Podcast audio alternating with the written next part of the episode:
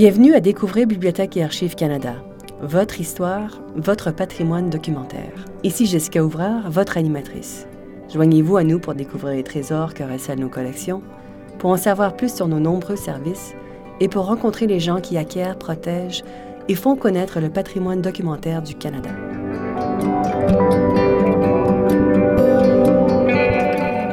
Dans cet épisode, nous allons parler de Marie Travers Bolduc.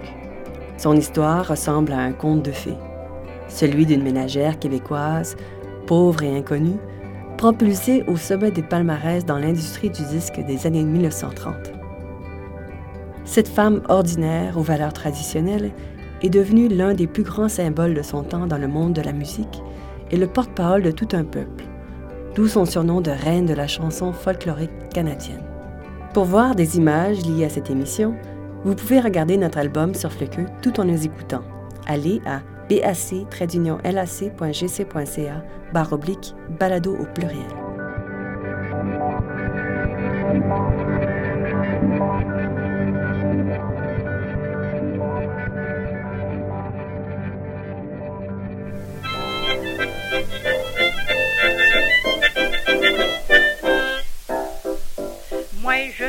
La petite Marie. Je suis née dans le fond de la Gaspésie. Et du poisson, je vous dis que j'en ai mangé. Et qu'il m'en a resté des arèches dans le gosier. De la des tarlutes puis du hareng. Des beaux petits goûts, du flottant, des manigots. S'il y en a parmi vous qui aiment ça, descendez à Gaspé, vous allez en manger. Nous rencontrons aujourd'hui Rachel Chiasson-Taylor, archiviste et historienne de la musique à Bibliothèque et Archives Canada. Nous parlerons de la vie de la Bolduc, de ses influences, de sa carrière, un simple gagne-pain au début, et de la façon dont elle s'est inspirée de ses racines pour finalement entrer dans la légende. Des beaux petits goûts, du flottant, du manigot. S'il y en a parmi vous qui aiment ça, descendez à Gaspé, vous allez en manger. Bonjour Rachel, merci d'être des nôtres aujourd'hui. Ça me fait plaisir. Donc, Marie Travers est considérée comme la première chansonnière québécoise. Pourriez-vous expliquer qu'est-ce que ça veut dire? Ça veut dire plusieurs choses. En fait, euh, quand j'ai réfléchi à la carrière et à l'œuvre de la Bolduc, euh, il fallait vraiment euh, prendre en compte qu'il qu'il faut la considérer sous plusieurs angles. Mais quand on parle de la première chansonnière du Québec, euh, on peut aussi parler de la première chansonnière peut-être au Canada. Euh, il s'agit vraiment d'une pionnière, dans le sens d'une pionnière. C'était vraiment la première femme québécoise à gagner sa vie en tant que chanteuse, auteure, compositrice et interprète de la chanson au Québec. Mais au-dessus de tout cela, il y a le fait qu'on l'appelait aussi la reine euh, des chansonnières, parce qu'elle était vraiment la vedette la plus populaire de la fin des années 20 et durant la décennie des années 30, 1930, c'est sûr. Euh, une personne ordinaire aussi, euh, qui est devenue une porte-parole musicale de son temps. Et euh, c'est époustouflant.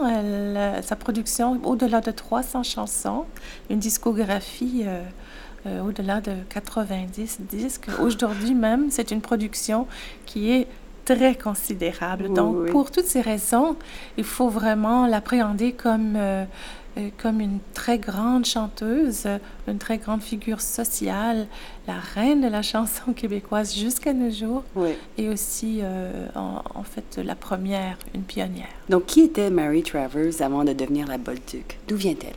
D'où vient-elle, c'est ça? Bien, elle est née Mary Rose Anna Travers un nom anglophone, euh, le 4 juin 1894 à Newport en Gaspésie.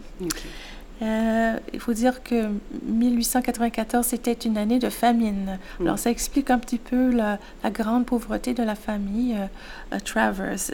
elle est née des deuxièmes noces d'un père irlandais et d'une mère canadienne-française du nom de Sear. Alors, elle est née dans ce petit village de la Gaspésie.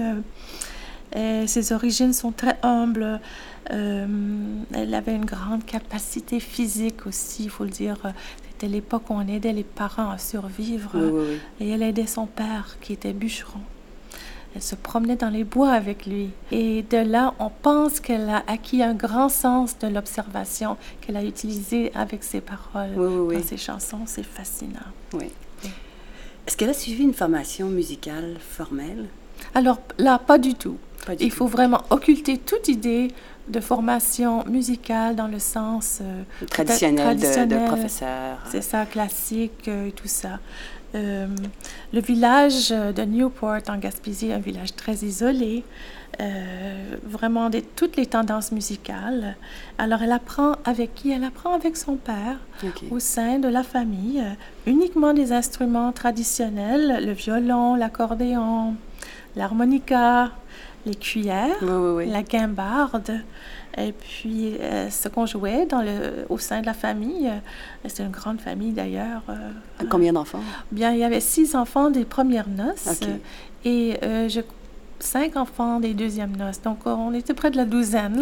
Et puis, euh, c'était des airs, des danses, des gigs, des reels, comme on dit. Euh, c'était de mémoire, à l'oreille. C'est une tradition orale. Oui. Il n'y a même pas de piano, euh, il n'y a pas de tourne-disque, pas de musique en feuille. Alors tout ça, c'était euh, de- un processus. euh, processus, c'est un bien grand mot. Ce que je veux dire, c'est... C'est une acquisition de la musique de manière Oui, plus organique, plus... C'est ça, presque par osmose. Et puis c'est évident, quand même, parce que dès l'âge de 12 ans, elle, elle jouait euh, dans, les, euh, dans les grandes occasions du village et elle était considérée comme un enfant prodige. Elle avait évidemment beaucoup, beaucoup de talent naturel. OK. Ouais. Donc, comment commence sa carrière sur la scène? Sa carrière commence vraiment à Montréal, c'est sûr. Il faut savoir qu'elle euh, qu'elle est déménagée à Montréal à l'âge de seulement 13 ans. C'est dur hein, Ouais, de ouais, penser à ça. Aujourd'hui, 13 ans, c'est un, une, une C'est enfant. un enfant, oui, oui, oui. Oui. Mais à 13 ans, à cause justement des conditions économiques très difficiles, euh, elle s'est expatriée, pour ainsi dire, en ville, à la grande ville. Elle est devenue une bonne euh, à 13 ans dans une famille bourgeoise d'Outremont. Et elle était là pour euh, travailler, pour gagner un peu d'argent pour envoyer À justement à la maison. Mhm. Alors, c'est ça. Alors, euh, étant à Montréal, euh, elle a l'occasion plutôt de, de faire des rencontres via, en fait, le culte, via l'église, les soirées organisées oui, oui. de communauté. Et puis, à ce moment-là, elle commence à jouer encore, à faire, à faire de la musique au sein de ces, euh, de ces occasions-là, de ces, de ces rencontres-là. Et euh, d'ailleurs, c'est là qu'elle a rencontré le frère de son futur mari, Édouard Bolduc. C'est pour ça qu'on l'appelle la Bolduc, parce qu'elle a pris son nom. Mais en tout cas, ça, c'est un petit peu plus loin. Mais euh, lors de ces soirées, euh, euh, elle, elle a l'occasion de, de se faire un peu remarquer, mais c'est pas encore à ce moment-là que les choses vont démarrer. Mais c'est là qu'elle rencontre Édouard Bolduc, avec qui elle se marie à 17 ans. 17 ans. 17 ans, oui. Euh, elle s'est mariée, eu deux enfants pas mal vite, c'est-à-dire avant vraiment la, la jeune vingtaine. Ouais. Et puis, la famille s'est expatriée hein, en Nouvelle-Angleterre, comme faisaient beaucoup de familles, Oui, oui, oui. pour tenter de, de gagner un peu d'argent, mais ça n'a pas fonctionné. Ils sont revenus à Montréal de leur exil en 1922. Et c'est vraiment un peu en désespoir de cause Oui. euh, qu'elle a commencé à vraiment se produire et on l'a remarqué. C'est comme le, comme le fameux, en anglais on dit the break. Oui, oui. C'est vraiment euh, l'occasion s'est présentée, on l'a remarqué parce qu'elle a remplacé un musicien qui gagnait plus sa vie. Bien, c'est lors justement d'une soirée, euh, dans les soirées du bon vieux temps, euh, qui était semi-commercial, un contexte, disons, c'était pas la grande fortune pour les musiciens, mais c'était des soirées traditionnelles à Montréal qui étaient organisées euh, d'une façon assez rationnelle. Puis il y avait des, gens qui allaient au concert. Et c'était comme un, un mélange de vaudeville, de comédie et de chansons. Alors, bon, elle s'est justement, elle a remplacé un musicien, un, des chanteurs dans tout cette, euh, ce genre de spectacle. Et on l'a remarqué, elle était meilleure que l'autre musicien, probablement. Oui. Et euh, à partir de ce moment-là, on l'a réengagée parce qu'on voyait bien qu'elle elle faisait rentrer Ouais, ouais, le- gens, public, le euh, public. Et euh, on voulait la voir de plus en plus. Et on, parlait justement de Madame Édouard Bolduc. C'était ça, on l'appelait Madame Édouard Bolduc. On voulait entendre Madame Édouard Bolduc sur scène. Alors c'est pour ça que c'est comme ça fait boule de neige. Quoi. Ouais, ouais. Mais voilà mal à manger, j'ai un bouton sur le bout du nez. Quand je viens pour regarder, je vous dis que ça me fait loucher. Je vous assure, c'est bien souffrant, ça me fait faire du mauvais sang. Je me suis fait une bonne onguin, bien guéri d'un pas grand temps. Puis j'en ai sur le bout de la langue qui ne m'empêche de turluter. Puis ça me fait bégayer, bégayer, bégayer, bégayer.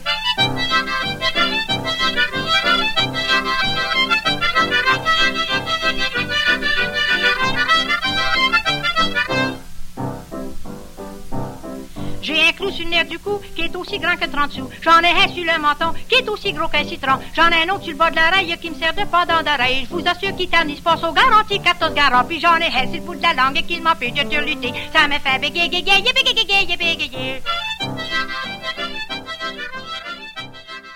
Puis quel genre de musique l'influence et qui sont les musiciens qui lui servent d'inspiration dans son travail? Moi, je vous dirais, en tant que musicologue, Mhm. Qu'il y a ici un phénomène, véritable phénomène, qu'on peut difficilement parler d'influence musicale formelle Mhm. chez la Bolduc. Elle est plutôt inspirée, c'est sûr, par sa, sa culture euh, euh, familiale, euh, traditionnelle, folklorique Mhm. dans son village, euh, son assimilation, son grand talent. Euh, mais ce ne sont pas vraiment des influences, c'est plutôt des inspirations dont on doit parler quand on, on parle de la Bolduc, de son, son- les des influences qu'elle a, euh, qui, qui ont eu lieu sur elle. Elle s'est plutôt inspirée de certains éléments, comme le spectacle varié, qui Mhm. incorpore les comédiens et le vaudeville. Et c'était vraiment des concepts de, de, de spectacle qui étaient, no- je crois, novateurs. Ouais. Et euh, elle forme une équipe de vaudeville elle-même après. Et vaudeville et folklore, c'est quand même une combinaison euh, assez, euh, un métissage Ouais, ouais, ouais. intéressant. Et on parle ici de, de Jean Grimaldi, Mhm. on parle d'Armand Lacroix, qui comédien qui s'appelait Boniface.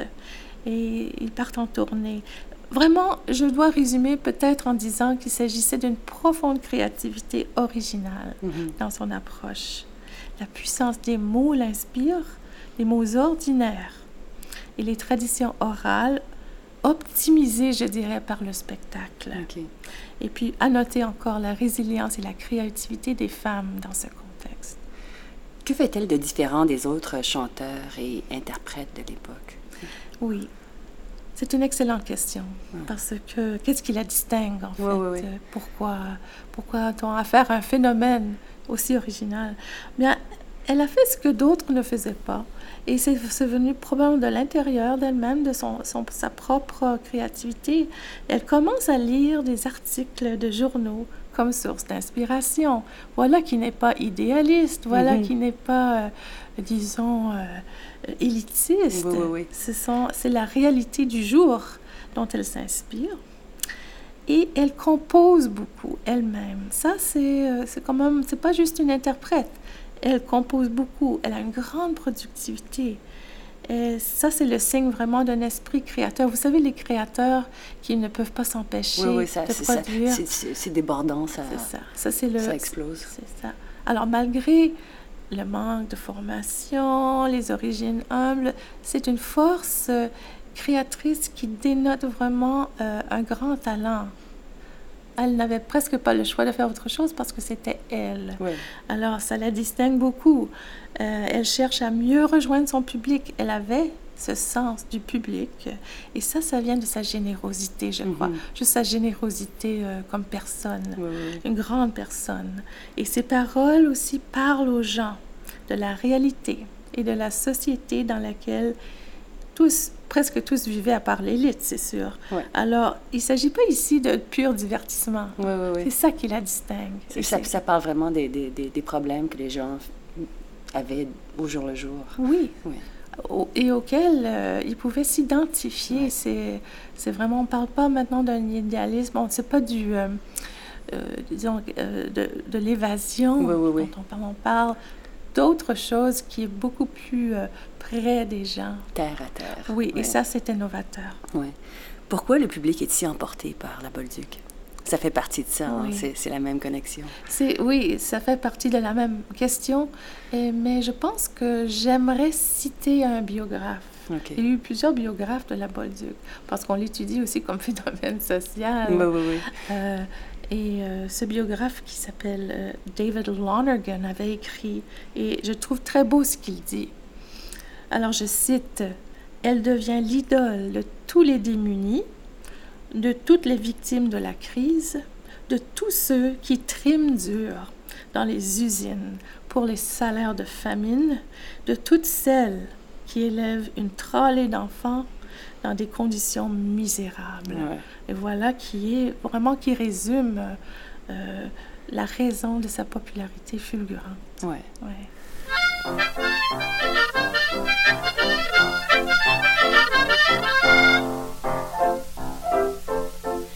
Que quand c'est effrayant, on se plaît du gouvernement, on nous promet plus peu que de paix. Avec ça, on avance à rien. Nos députés sont assemblés afin de pouvoir discuter. Alors, au lieu de nous aider, ils ne font que se chamoyer. Mais dans tout ça, les plus affreux, ce sont les chefs petits malheureux. Pas d'argent pour les faire soigner, au fait ni par les enterrer.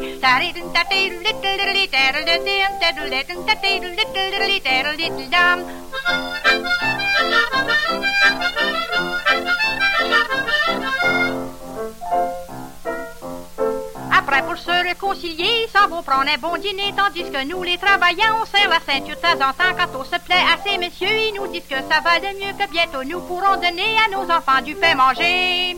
Mais dans tout ça, les plus affreux, ce sont les chefs petits malheureux. Pas d'argent pour les faire soigner, au fait ni par les enterrer.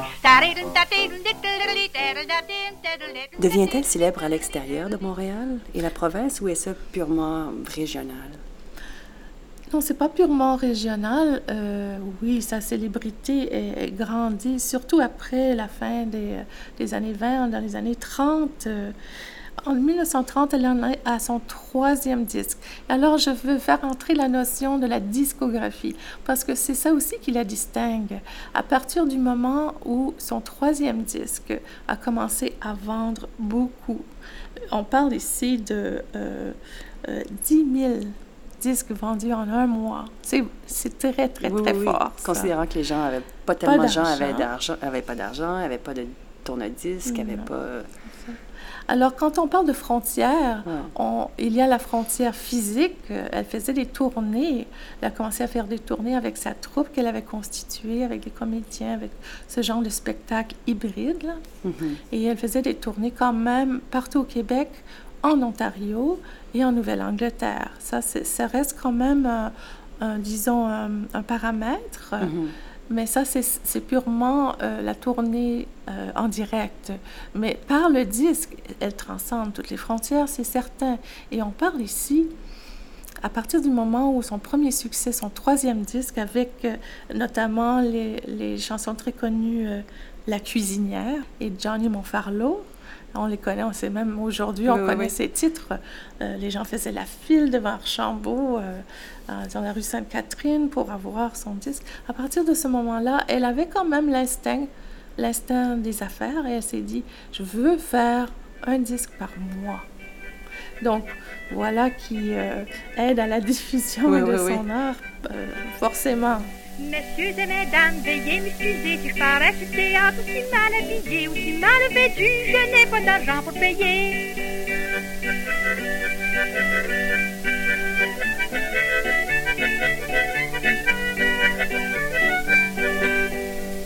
J'en ai ma Farlow passait dans la rue avec une punaise qui était gros comme un veau. Il a pris la peau pour se faire un capot. Hurrah pour Johnny Farlow. Alors, elle compose des airs dans sa cuisine, des, des mélodies, et sa carrière monte vraiment d'une coche avec ses tournées de 1934 euh, en Nouvelle-Angleterre. Donc, on commence vraiment, euh, pas, on commence pas juste, c'est vraiment aller dans le, le plus euh, fort. Elle est établie. Elle est établie et elle fait de l'argent aussi. Comment évolue sa carrière? Quelles sont les prochaines étapes?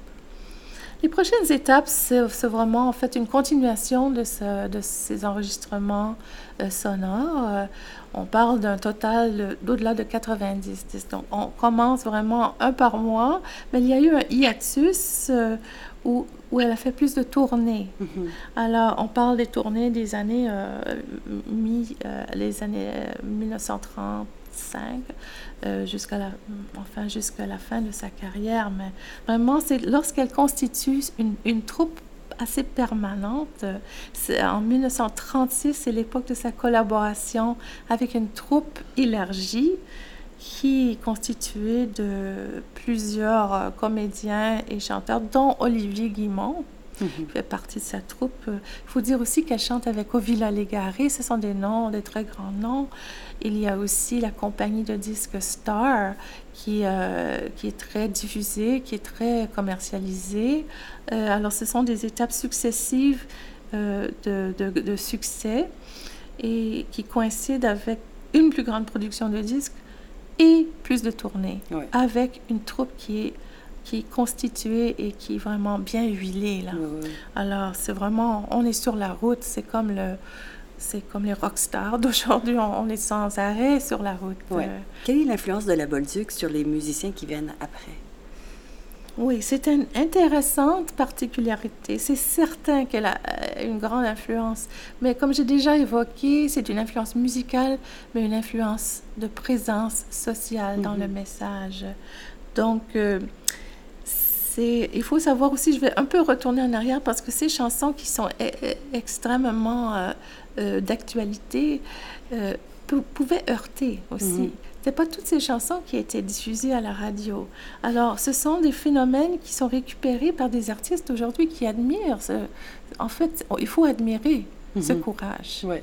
Alors, cette influence globale, on peut vraiment, oui, en parler d'une façon très, très assurée sur plusieurs artistes aujourd'hui. On peut parler de, mon Dieu, euh, André Gagnon, Dominique Michel, euh, euh, Marc Florent, Lise Lemieux, Denise et Montiguste et Timous, qui sont des, personnages dans sa, ces chansons.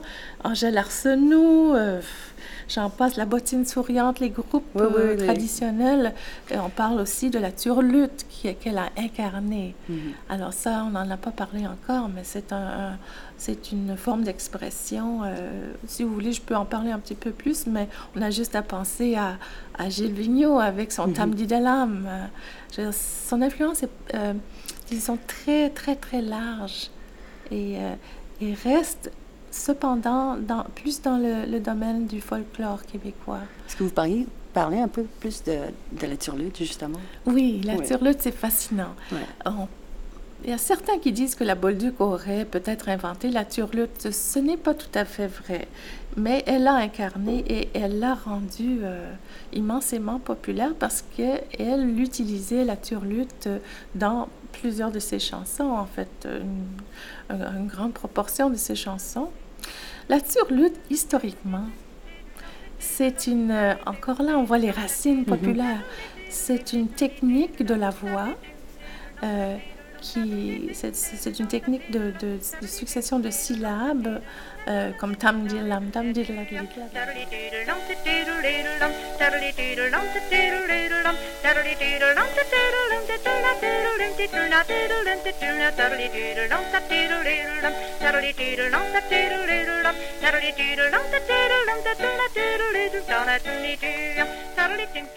alors voilà, et c'était historiquement euh, le propre des peuples opprimés auxquels on avait enlevé les instruments, les violons par exemple.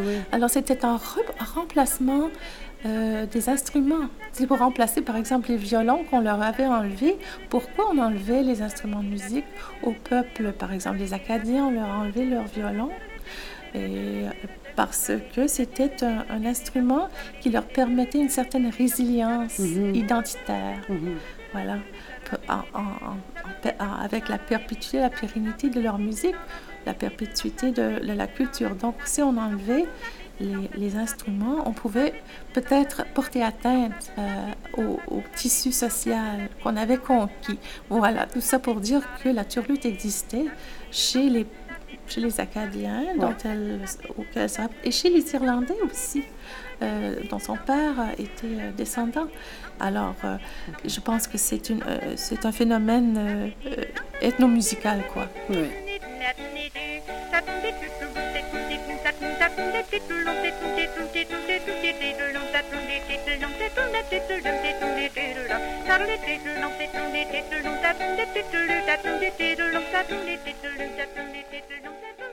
Et puis, est-ce que c'est le style de musique que la Bolduc joue ou c'est sa présence qui la rend tellement unique?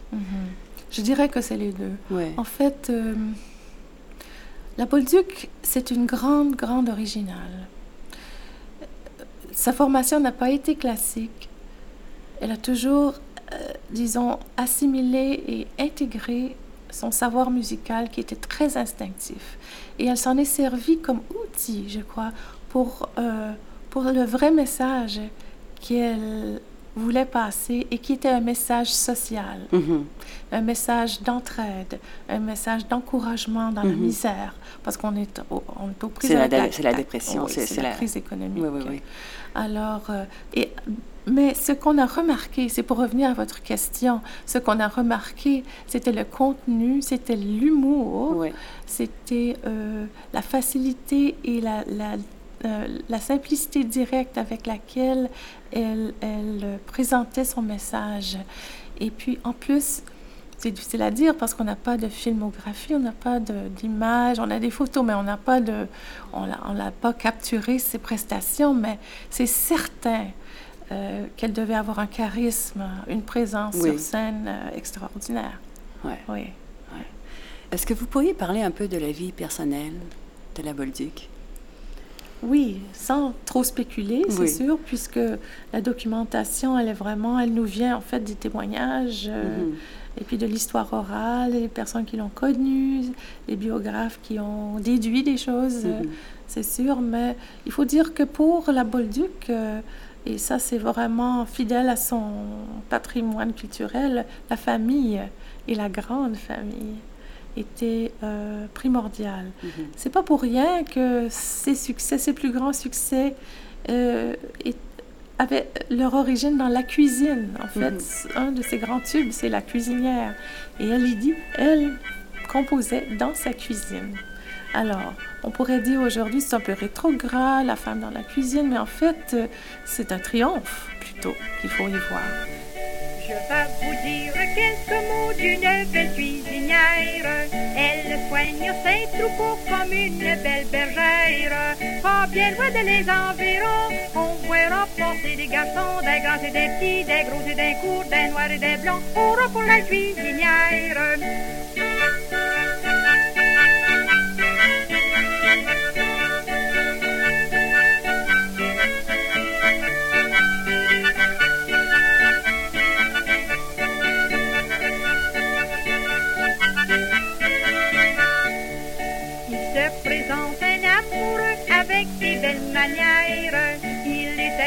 Gracieux en faisant sa prière. Son petit cœur fois pour le mien, puis le mien fois pour le sien, puis le sien pour le mien, puis le mien pour le sien. Hurrah pour la cuisinière.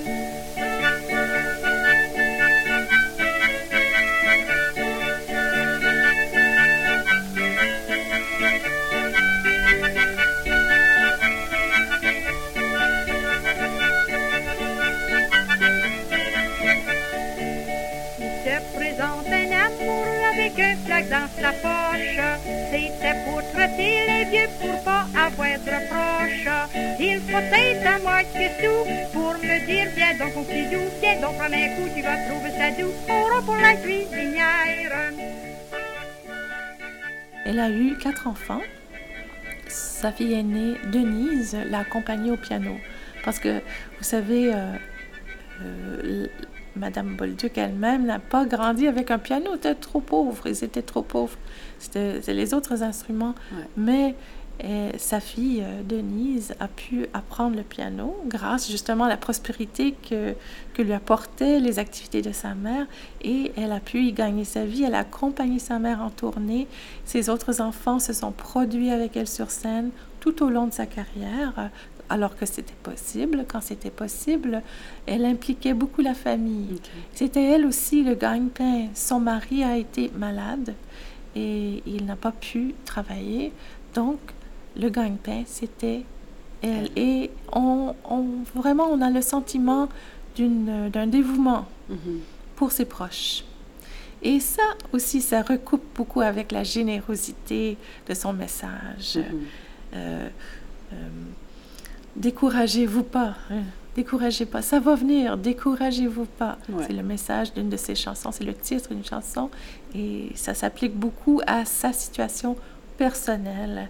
Et je pense que c'était une source d'inspiration. La famille était pour elle une source d'inspiration. À part cela, elle avait une, euh, disons, un, un, physique très fort. Elle était quasiment bûcheronne avec, sa, avec son, père. Elle, elle, avait cette, cette force euh, physique, cette force psychologique, et on sent aussi à cause, personnellement, ça c'est une déduction vraiment pure de ma part, mais je dirais que, que le fait euh, qu'elle puise presque uniquement à l'intérieur d'elle-même pour pouvoir extérioriser et accomplir un si grand succès, mm-hmm. ça démontre vraiment une, euh, une, une, force d'esprit sans équivoque. Euh, une femme forte, admirable et, et qui n'avait quasiment pas de, enfin, de doute sur ce qu'elle pouvait faire. Mm-hmm. une, une, femme qui s'est vraiment assumée telle qu'elle était. Alors, à une époque où les femmes ne se produisaient pas nécessairement sur scène ou... Euh, Exactement. Et je ne crois pas que ce soit nécessairement par... Euh, juste par ambition. C'était vraiment elle. On mhm. sent que c'était naturel et que c'était vraiment sa qualité d'être qui a pu s'exprimer paradoxalement au milieu d'une crise euh, économique. économique. Ça, c'est vraiment est-ce que c'était euh, paradoxalement quelque chose qui, qui l'a vraiment euh, inspiré? Oui, il y a des gens qui sont inspirés par l'adversité, qui disent ça va mal, ben, on ne se décourage pas, on va continuer. C'est ça le message. Et c'est un message aussi, euh, je crois, qui, qui, peut être approprié par, par les, les, les populations qui, qui sont vraiment opprimées. C'est un message euh, extrêmement fort de résilience, encore ce mot. Oui. Après une carrière de 10 ans, la Bolduc est encore un nom très familier au Québec. Mais 70 ans plus tard, comment sa musique a-t-elle survécu? C'est une très bonne question aussi et je crois pouvoir dire, euh, enfin avec, euh, pas juste crois, pouvoir dire, je, dis avec certitude que Bibliothèque et Archives a eu beaucoup à, voir dans la pérennité de, son patrimoine musical. Euh, c'est sûr que la, la mémoire collective de ces, ces temps-là, elle est très forte chez nos grands-parents et chez, chez leurs parents. Et c'est sûr que la crise économique a beaucoup, beaucoup soulevé. Euh, euh C'était vraiment un grand soulèvement social dont on, on parle encore et qu'on associe avec le message de la Bolduc, un message de résilience. Donc, euh, c'est la figure qui a aidé les gens à passer à travers, comme on dit.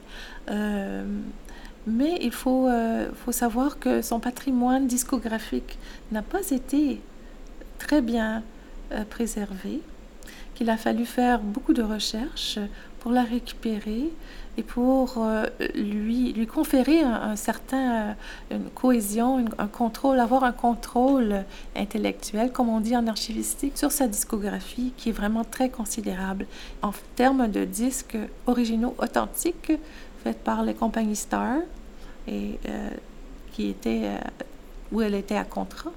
C'est vraiment Bibliothèque et Archives Canada qui possède la collection.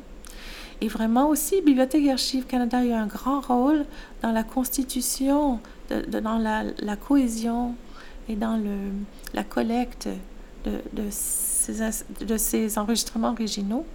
Ils sont consignés au site que nous avons qui, qui s'intitule Le gramophone virtuel. Et il y a une grande, une bonne biographie de la Bolduc sur ce site. Et tous ces enregistrements y sont consignés et plusieurs sont contextualisés. Et c'est un outil, c'est le meilleur outil, quoi. Il y a certainement des sites dédiés à la Bolduc. Il y a du YouTube, il y a tout ce qu'il faut là. Il y a un film, il y a... Mais c'est vraiment Bibliothèque et Archives Canada qui accomplit le travail et les recherches pour le compte de Bibliothèque et Archives Canada de Robert Terrien et de la constitution du gramophone virtuel qui, qui demeure la ressource numéro un internationalement pour ce répertoire-là, pour le répertoire de la Bolduc, entre autres, et pour euh, le disque, les enregistrements sonores euh, patrimoniaux. Oui. Est-ce qu'on peut entendre euh, son influence dans la musique contemporaine québécoise, vous pensez? Oui, oui, oui, certainement. L'usage, il y a eu assez récemment, disons dans les années 90 jusqu'à nos jours, une préoccupation avec le patrimoine québécois mm. folklorique. Hein. Puis on a vu l'essor des, euh, des, groupes comme la Bottine souriante euh, et euh, les groupes aussi qui sont devenus un peu, comment on dit, électro-folklorico-pop aussi. et vraiment, la Bolduc est toujours jouée. Son répertoire est repris. Et, et son style musical inspire toujours. Alors, c'est devenu euh, très contemporain. Et c'est sûr aussi qu'on peut parler de tous ceux qui font du folklore euh, comme euh, professionnellement maintenant. Et c'est lié à l'identité, hein, toujours. La musique folklorique, c'est identitaire. Mm. On, parle d'une résilience. J'utilise beaucoup ce mot-là, mais la musique est un outil de résilience. Donc, plus on a une préoccupation identitaire, plus on va évoquer ces racines-là. Mm-hmm. Donc, il y a toute cette influence-là, et elle est très inspirante, la Bolduc, parce que son œuvre était extrêmement considérable. Donc, et il y a le côté que j'évoquais un petit peu, et je pense qu'on ne devrait pas le négliger, ce côté-là, c'est le côté social, le message, c'est-à-dire la, qualité du message, quel qu'elle soit. Mais le fait que cette personne inspire parce qu'elle a réussi à passer un message, ça, ça inspire le créateur d'aujourd'hui pour imiter ou pour prendre l'essence de cette, de cette force créatrice-là. C'est inspirant. C'est inspirant pour, euh, pour tout, euh, tout musicien, en fait.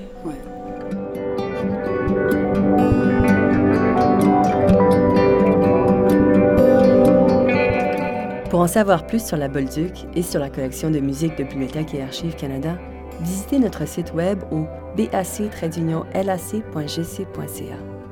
Sur notre page d'accueil, cliquez sur Découvrez la collection, puis sur Naviguer par thème. Choisissez la rubrique Musique, film, vidéo et enregistrement sonore. Vous y trouverez des liens vers plusieurs ressources en ligne, dont la base de données du gramophone virtuel. Merci d'avoir été des nôtres Ici Jessica Ouvrard, votre animatrice. Vous écoutiez Découvrez Bibliothèque et Archives Canada, votre fenêtre sur l'histoire, la littérature et la culture canadienne. Je remercie notre invitée d'aujourd'hui, Rachel Chiasson-Taylor. Pour plus d'informations sur nos balados, et si vous avez des questions, commentaires ou suggestions, visitez-nous à bac-lac.gc.ca balado au pluriel.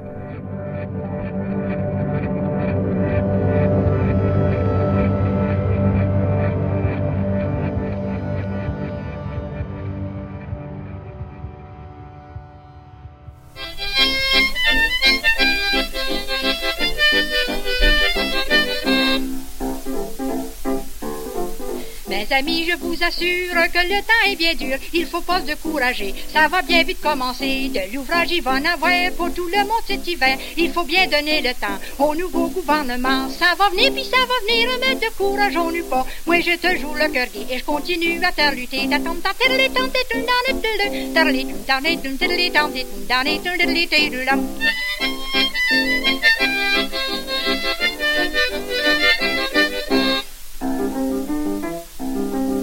se plaît à Montréal, après tout on est pas mal dans la province de Québec. On mange à mon pain sec, a pas d'ouvrage au Canada, y en a bien moins dans les États. Essayez pas d'aller plus loin, vous êtes certain de crever de faim. Ça va venir puis ça va venir, mais décourageons-nous pas. Moi j'ai toujours le cœur et je continue à faire lutter.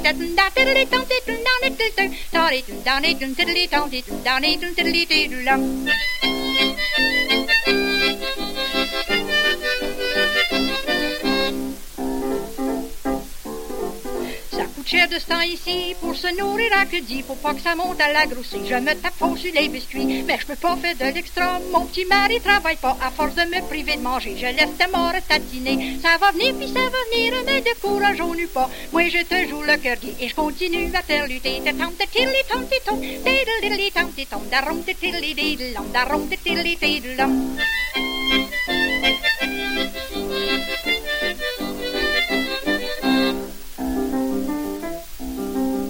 voilà mal à manger, j'ai des trous d'amis m'essuyer, mes talons sont tout travers, et puis le bout qui trousse en l'air, le dessus est tout fendu, la double tout décousu, les orteils passent à travers, c'est toujours mieux que n'avoir. Ça va venir, puis ça va venir, mais de courage on n'eut pas. Moi je te joue le cœur et je continue à faire lutter, des tam des dans les tarly tum ta tinkle tilly tam des tum dans les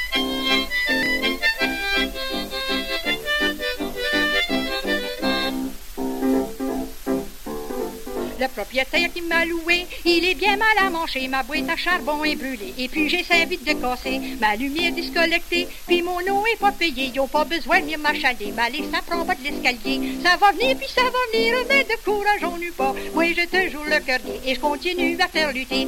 Titirli,